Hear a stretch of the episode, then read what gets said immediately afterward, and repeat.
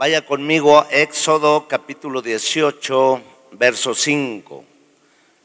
Vamos a hablar estos próximos 35 minutos y el tema que nos asignaron fue para servidores, para eh, líderes. Y aunque estos eh, principios eh, nos van a hacer entender muchas cosas, pues definitivamente se aplican a todas las áreas de nuestra vida. ¿sí? Eh, lo que Dios hace en nuestros corazones se manifiesta en las diferentes áreas donde nos desarrollamos, en la familia, en el trabajo, en los negocios, y son principios que no fallan, son principios que están ahí por siempre y no han pasado de moda y que siguen vigentes. Y son tres puntos que yo quisiera eh, enseñar o marcar, o tal vez si tú los conoces, pues reforzar ese, ese, ese conocimiento, esa enseñanza, pero tiene eh, que ver con, con, tres áreas. Y una de las áreas es eh, en el área de los dones y de la importancia de el Espíritu Santo en la vida de un servidor, pero también eh, en los principios eh, eh, que, vivimos y también en pues, las cualidades naturales o normales que debemos tener para poder hacer la obra o poder desarrollarnos en cualquier área de nuestra vida. Pero en el verso 5 de Éxodo 15, 5 dice así, y Jetro, el suegro de Moisés, con los hijos y la mujer de éste, vino a Moisés en el desierto, donde estaba acampando junto al monte de Dios.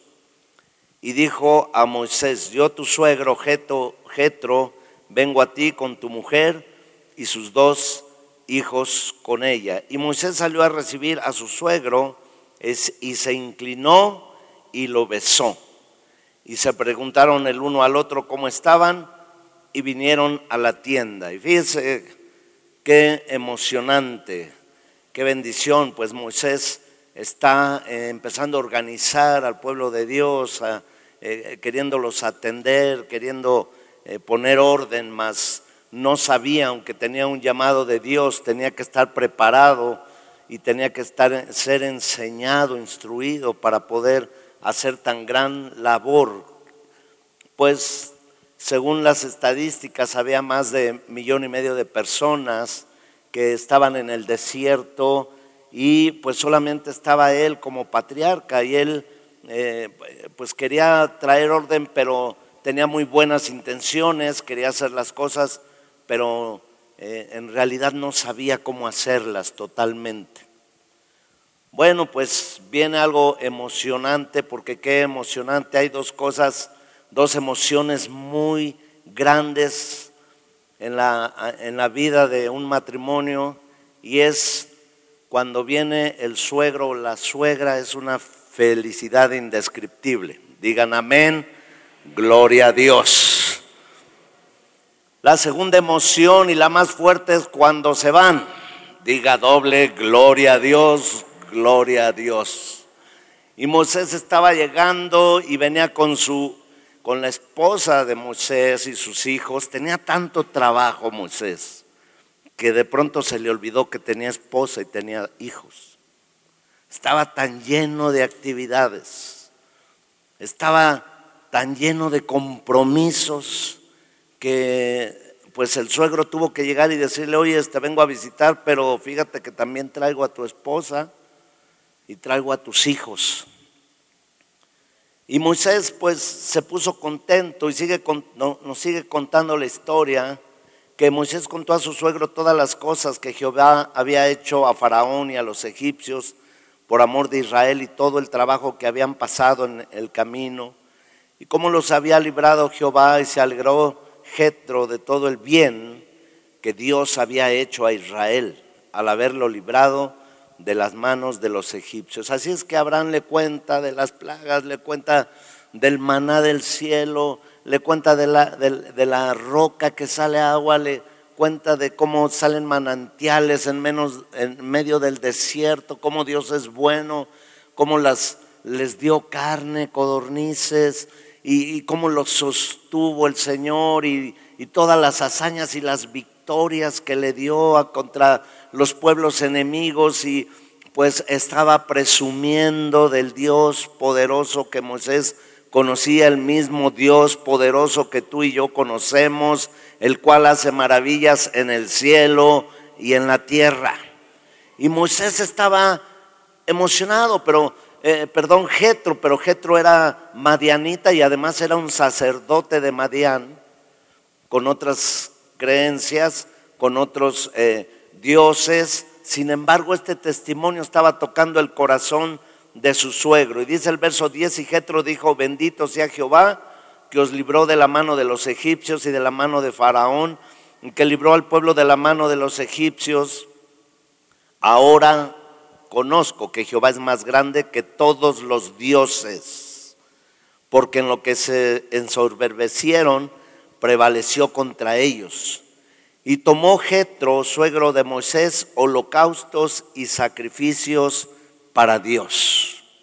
¿Sabes? Él dijo, ahora conozco a Dios, ahora sé que al único que hay que rendirle el honor y al único que hay que eh, darle sacrificios es a Dios. Y como él era sacerdote, desde luego dejó de hacerlo hacia los otros dioses y decidió que su sacerdocio lo iba a, dirigir hacia nuestro Dios, el Dios Todopoderoso.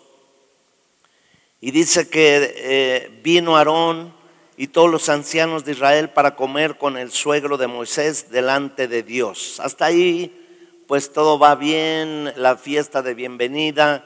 Eh, eh, Jetro tocado por el Señor profundamente por el testimonio. Todas las naciones temblaban al oír el nombre del Señor porque sabían eh, las naciones que Dios había sacado a su pueblo con brazo poderoso y que los había sustentado en el desierto.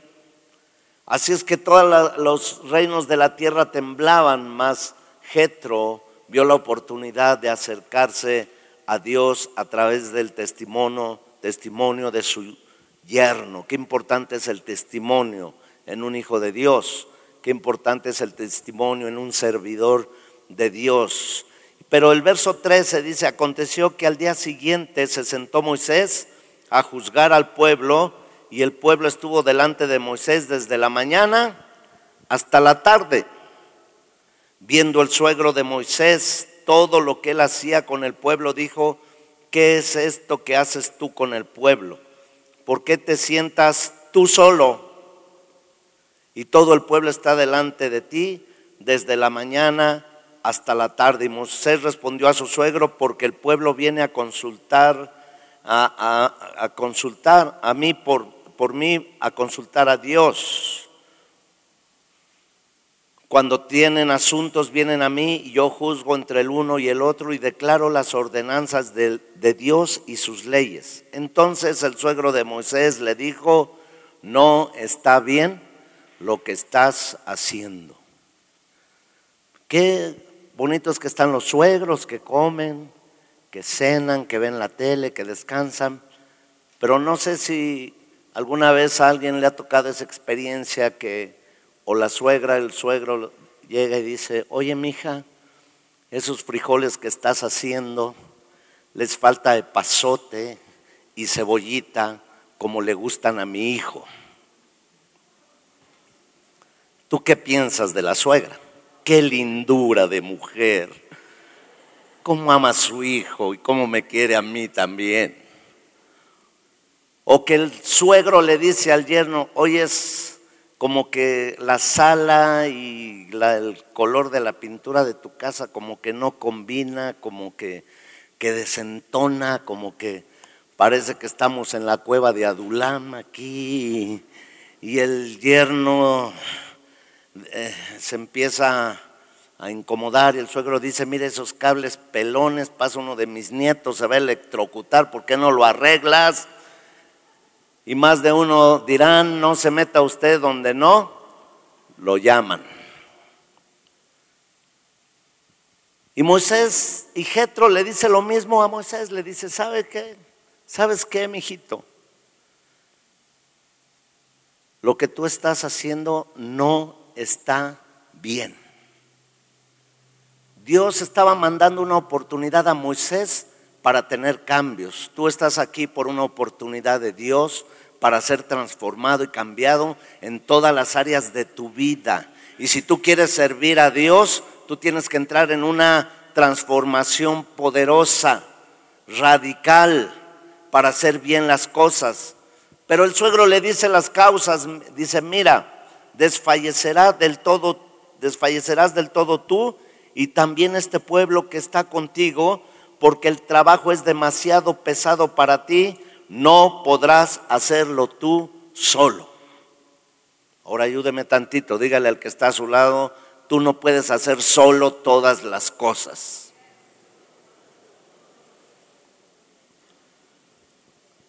Ahora ayúdame un poquito más, a lo mejor vas a tenerte que esforzar a voltear tu cabeza, pero dile al que está atrás, yo necesito de ti, tú necesitas de mí. Porque no podemos hacer nadie las cosas solos.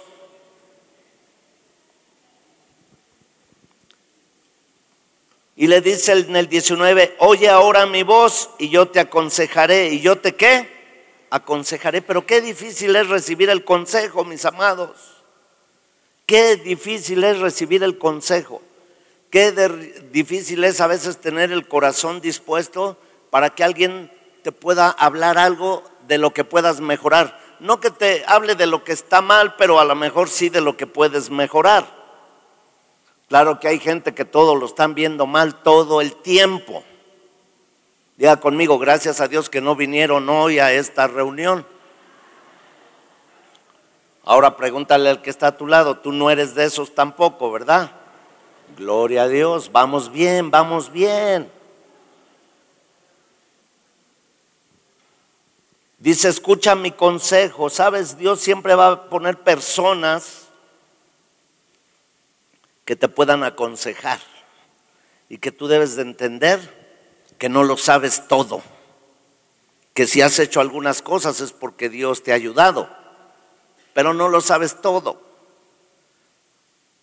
A veces tenemos que bajarnos y tener sencillez y humildad en el corazón para aceptar el consejo. Yo te aconsejaré y Dios estará contigo. Y le empieza a decir, está tú por el pueblo delante de Dios y somete tú los asuntos a Dios. Se no te lleves todas las cargas, las cargas del pueblo no son tuyas. Las cargas son de Dios. He visto líderes angustiados porque pues ministraron a alguien de su red, de su congregación y tienen la carga y tienen, sabes que las cargas no son tuyas, solo tú eres un medio para llevar esas cargas delante del trono de la gracia.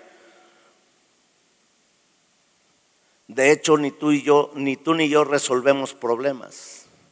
Nosotros damos el consejo para que la gente que obedezca a Dios resuelva sus asuntos.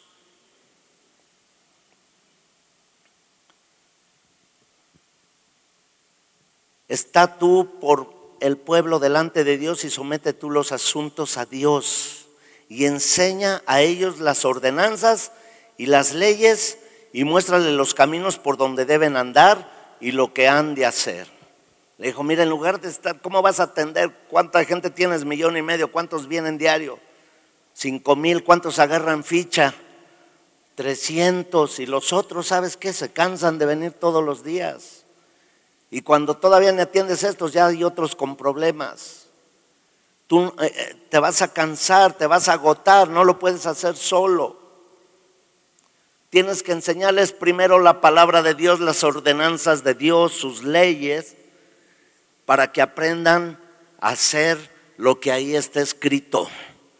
Sabes que cuando tú y yo enseñamos la palabra de Dios correctamente, automáticamente te ahorras la mitad del trabajo que estabas haciendo, porque la gente aprende a consultar a Dios, porque la gente empieza a aprender a, obedecer a Dios, porque conoce las ordenanzas y los estatutos, ya no tiene que venir corriendo a Moisés, ya no tiene que venir corriendo, sino dice, escrito está y yo obedeceré. Y cuando tú enseñas las ordenanzas y los estatutos, entonces más de la mitad de carga se acaba en ese momento. Y le dijo, enséñales la palabra de Dios, disipúlalos, entrénalos, enséñales. No vayas uno por uno, agarra a todos y da las ordenanzas y los estatutos.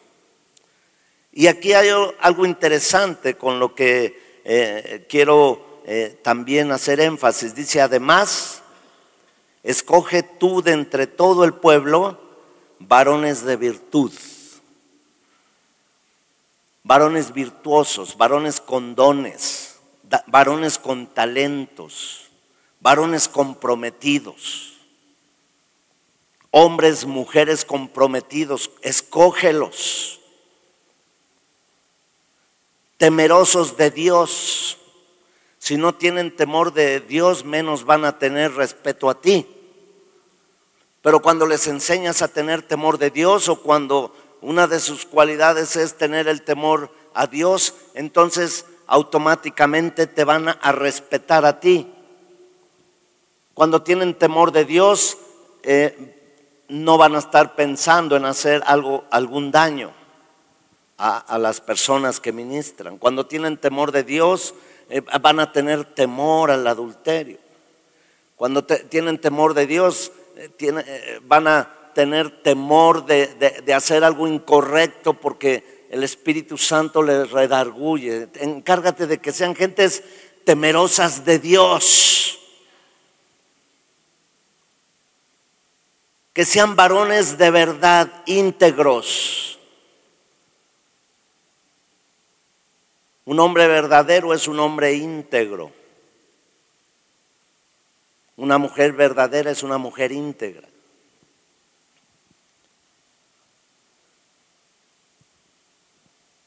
Porque había un hombre que llegó a un supermercado, se estacionó, se quedó la mujer en el carro y llegó a la caja, compró sus cosas, pagó y cuando pagan la cuenta se lleva una bolsa y llegando al subirse al carro se da cuenta que no era la bolsa de sus productos, sino traía unos fajos de billete. ¿Usted qué hubiera hecho? Gloria a Dios, me bendijo el Señor, sabe mis necesidades. Pero este hombre se regresó y le dijo a la cajera, se equivocó de bolsa y me dio, Señor, le di el, lo de la cuenta de todo el día. Le agradezco mucho, me ha, me ha salvado el trabajo, es más, me hubieran metido a la cárcel, le agradezco. Iba pasando el gerente, ¿qué pasó? Pues pasó esto y esto. Señor, ya no hay gente como usted, esto lo debe de saber todo el mundo. No, no, ya déjenlo así, déjenlo así. Iba pasando el reportero del pueblito de la ciudad. Y dicen, mire, acaba de pasar esto. Y no, no, a ver, ya, ya eso no se oye. A ver, primera noticia, primera noticia. Y traen las cámaras y el Señor llama al reportero y le dice acá, no, no, no, no me saquen la cámara. Dice, ¿por qué? Porque la señora con la que vengo no es mi esposa, dice. Y era un hombre honesto, pero no era un hombre íntegro. Varones de verdad, varones de integridad. ¿Alguien me está escuchando? Alguien está recibiendo la enseñanza y el mensaje. Temerosos de Dios. O como Dios dijo de Job, apartado del mal. Varones de verdad que aborrezcan la avaricia. Porque alguien que llega al ministerio por cuestiones de dinero está frito. Porque alguien que es avaricioso y piensa, oye, pues pues, yo puedo poner una iglesia eh, también, pues si ponen oxos en cada esquina, ¿por qué no voy a poner una iglesia yo también? Es fácil, nada más suben, cantan, pides la ofrenda, predicas algo y te vas y ya está muy fácil. Tú no te imaginas el precio que se paga por estar aquí. Hay un precio pero también hay, un galardón y hay un premio grande para los hijos de Dios. Denle un aplauso esta mañana al Señor con todo su corazón. Que aborrezcan la avaricia. La avaricia no solamente es querer tomar dinero, la avaricia es no dar, ser codos, no honrar a Dios. Ayer hablamos algo acerca de eso, no lo voy a tocar. Pero un hombre o una mujer que están libres de esas cosas pueden pensar no solamente en si van a recibir algo, sino en qué voy a dar, en qué voy a invertir, qué voy a hacer. Hombres que no sean avariciosos, hombres que no se vayan por la cuestión eh, que su Dios sea el Dios del dinero sino que honren a Dios con sus bienes y sus primicias todos los días de su vida. Si hay alguien que anhela el servicio, debe de ser hombre o mujer, que sean hombres de virtud, temerosos de Dios, varones y mujeres de verdad, que aborrezcan la avaricia. Y entonces dice, estas gentes, ponlo sobre el pueblo por jefes de millares, de centenas, de cincuenta y de diez. Ellos juzgarán al pueblo en todo tiempo y todo asunto grave lo traerán a ti y ellos juzgarán todo asunto pequeño, así aliviarás la carga de sobre ti y la llevarán ellos contigo. Le dio una estrategia de hacer directores, supervisores, jefes de áreas, les dijo cómo los organizara y cómo cada quien diera cuentas a cada quien. Aquí no hay cabos sueltos, todos damos cuentas porque conocemos el principio de autoridad. Sé vivir bajo autoridad y sé estar sobre autoridad. Que den cuentas y en todo esto, imagínate toda la carga que se le quitó a Moisés. Primero enseñando las ordenanzas y estatutos y segundo, organizando a la gente, organizando al pueblo con jefes de millares, de centenas y decenas. Y sabes qué? Vino una descarga en los hombros de Moisés de un 80% de todo lo que estaba haciendo y que lo tenía oprimido. Debes de aprender a trabajar en equipo. Debes de aprender a que tú necesitas de la otra persona. ¿Sabes cuál es un verdadero líder? O, una de las características de un verdadero líder es que se rodea de gente que son mejores que ellos. Pero un líder que tiene celos y tiene temor, llegó alguien al ministerio y le ve dones, cualidades, y, no, no, ese no sirve, hay que sentarlo, hay que probarlo, le sentí como un demonio, hay que tenerlo ahí. Pero un verdadero líder dice, Dios me está mandando gente mejor que yo para que hagamos juntos las cosas. Yo sé que, dáselo fuerte al Señor entonces si se lo vas a dar.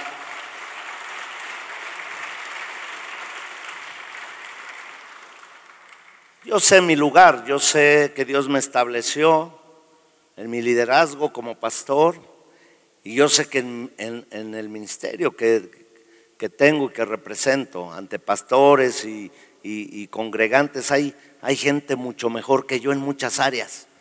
Y, pero ¿sabes cuál es mi, eh, mi entendimiento? Que todas ellas me ven como un líder que Dios puso y con respeto.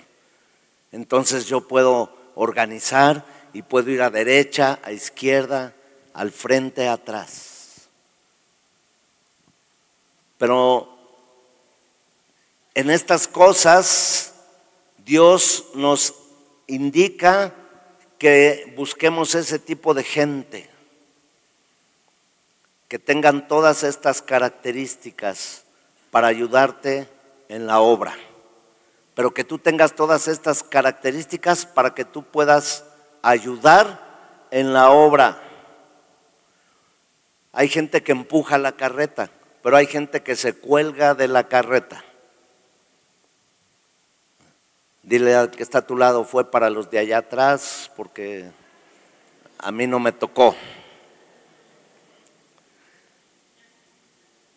Verso 23, si esto hicieres y Dios te lo mandare tú, podrás sostenerte y también todo este pueblo irá en paz a su lugar. Termina la primera parte. Y oyó Moisés la voz de su suegro e hizo todo lo que le dijo. Y oyó Moisés la voz de su suegro. A veces viene gente que tú ni te imaginas, pero Dios los puede usar para darte un consejo, para ayudarte en algo. Pero cuántas veces vemos líderes altivos que, ¿y este a mí que me tiene que enseñar? Yo lo sé, tengo la sabiduría, pero sé humilde para recibir el consejo, para que un día no te digan, te lo dije. El consejo de Dios y el consejo de alguien que Dios pueda usar para ayudar a tu ministerio. Amén, Pastor Reinaldo. Gracias. Dale más duro, Pastor Reinaldo. Dale, échale, échale. Pero también hay otra característica aparte de esos dones y esas cualidades. Un hombre y una mujer de Dios deben de estar llenos del Espíritu Santo. Estamos en sintonía con el Espíritu Santo. No podremos hacer la obra si el Espíritu Santo no nos guía en lo que tengamos que hacer. Hechos capítulo 6, verso 1.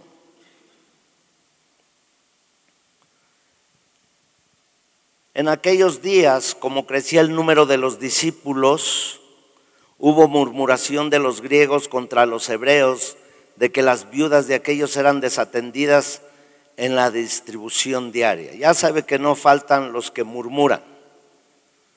Si todavía no le llegan en su ministerio, no se preocupe, no tardan, vienen en el paquete del pastorado.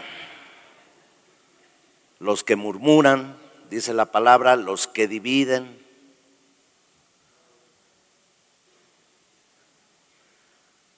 El pastorado es un paquete, mis hermanos. Yo he oído pastores frustrados, no, yo no pedí estar aquí.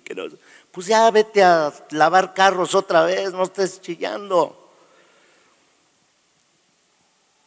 Pero yo te voy a decir algo, yo desde que vi la primera vez predicar a mi pastor ahí en esa casa eh, de vida, donde estábamos ahí hace 30 años. Yo dije, yo quiero ser como ese hombre, yo quiero predicar la palabra de Dios, yo un día voy a estar ahí enseñando, yo un día voy a estar sirviendo a Dios, yo no, yo no sé lo que tenga que hacer aquí, tengo que aprender, tengo que barrer, lavar platos, lo único que no nos dejaban hacer nada en la casa de Roberto, todo hacían los trabajadores, pues denme chance de lavar los trastes, ya están lavados. Pero sabes, yo anhelé, yo anhelé, yo, y como dicen, si volvieran a ser, anhelaría volver a servir a Dios. Para mí es un honor y un privilegio. Me he pasado las grandes aventuras, nunca me las hubiera pasado si hubiera estado ahí de simple, de flojo, de, de ahí en mi sillonzote aplastado, no sé.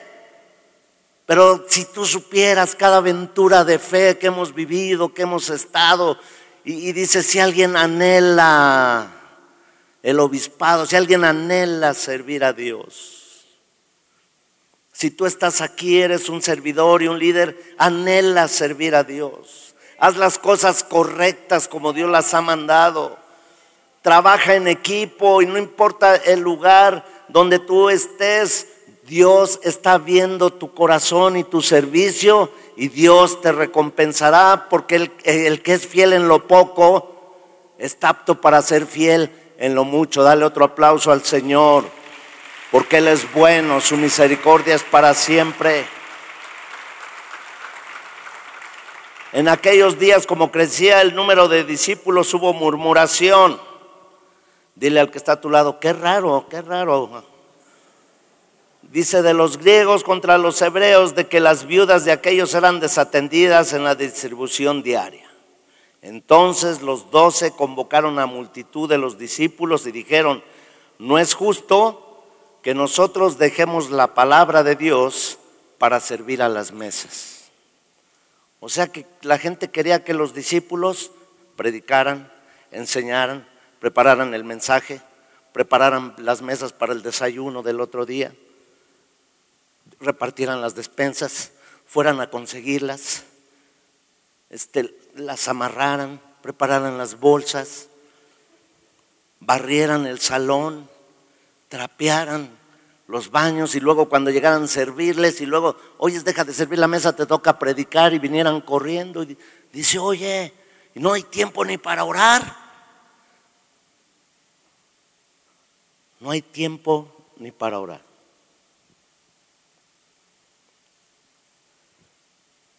Pero dice, busquemos entre nosotros, el verso 3, buscad pues, hermanos. Pero antes dice, no es justo que nosotros dejemos la palabra. ¿Sabes qué?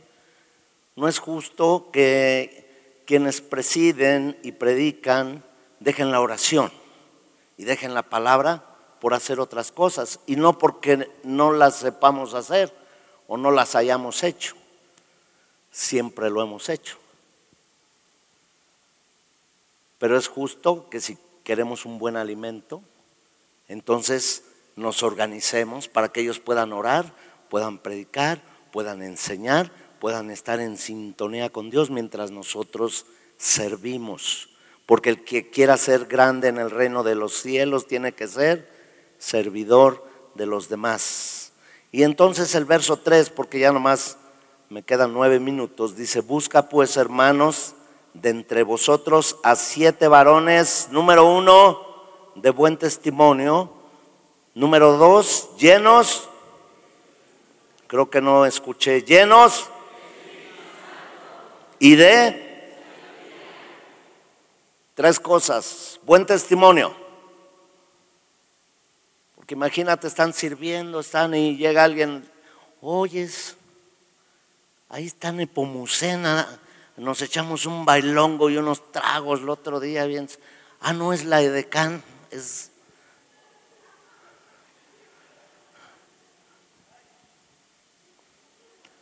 Eso fue por allá en una iglesia donde yo compartí hace muchos años. Hoy es los de la alabanza, qué bonito, bajan los ángeles, los suben, se dan vueltas, maromas los ángeles de la presencia. Sí, pero lo vi en tal lugar.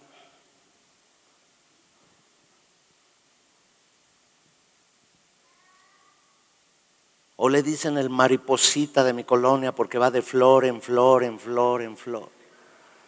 Dice hombres y mujeres de buen, llenos del espíritu y de, oiga, para servir mesas, para servir mesas.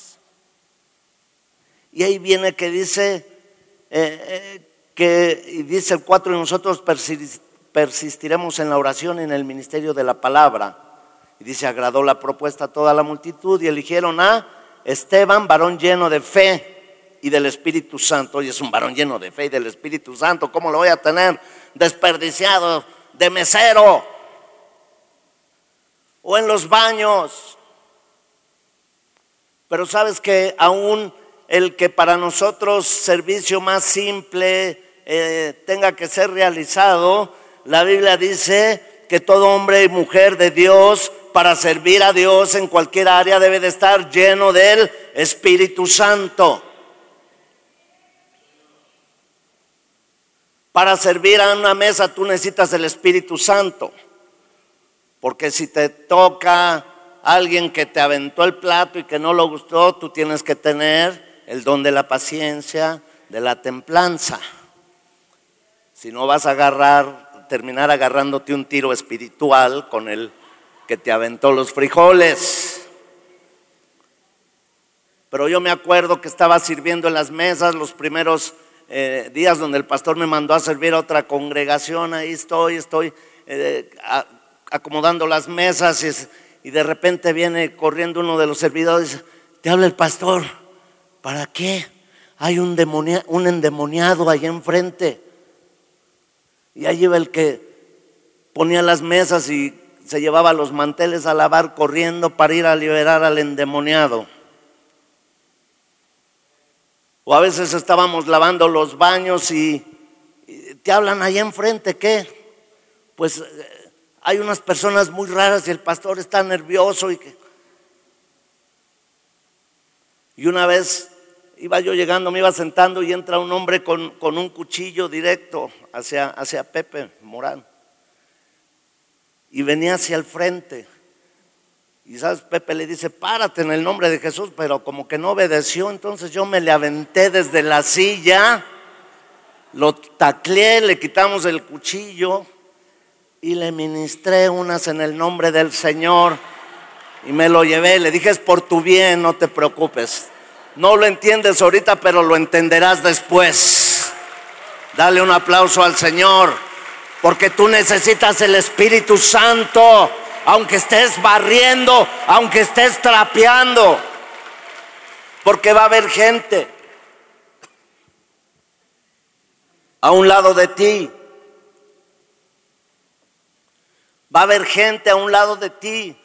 Siempre que tendrás la oportunidad de darle una palabra, de profetizarle, de orar, de abrazarle, de saludarle y solamente esos trabajos lo hace la gente llena del Espíritu Santo. Dale otro aplauso al Señor.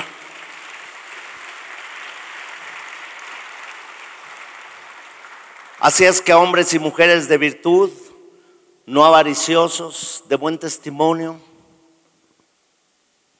con temor a Dios, pero llenos del Espíritu Santo de Dios. Amén. Inclina tu rostro allá donde estás. Y di conmigo esta oración. Señor, te doy muchas gracias por este tiempo, por este congreso, por esta oportunidad. Ahora entiendo, Señor, que tú quieres usar mi vida en un nuevo nivel, Señor. Ahora estoy entendiendo, Señor, que tú estás preparando mi corazón para grandes cosas. Permíteme ser sabio y como los hijos de Isaacar, entendido en los tiempos y yo estoy en el tiempo perfecto, en el lugar correcto, bajo tu presencia.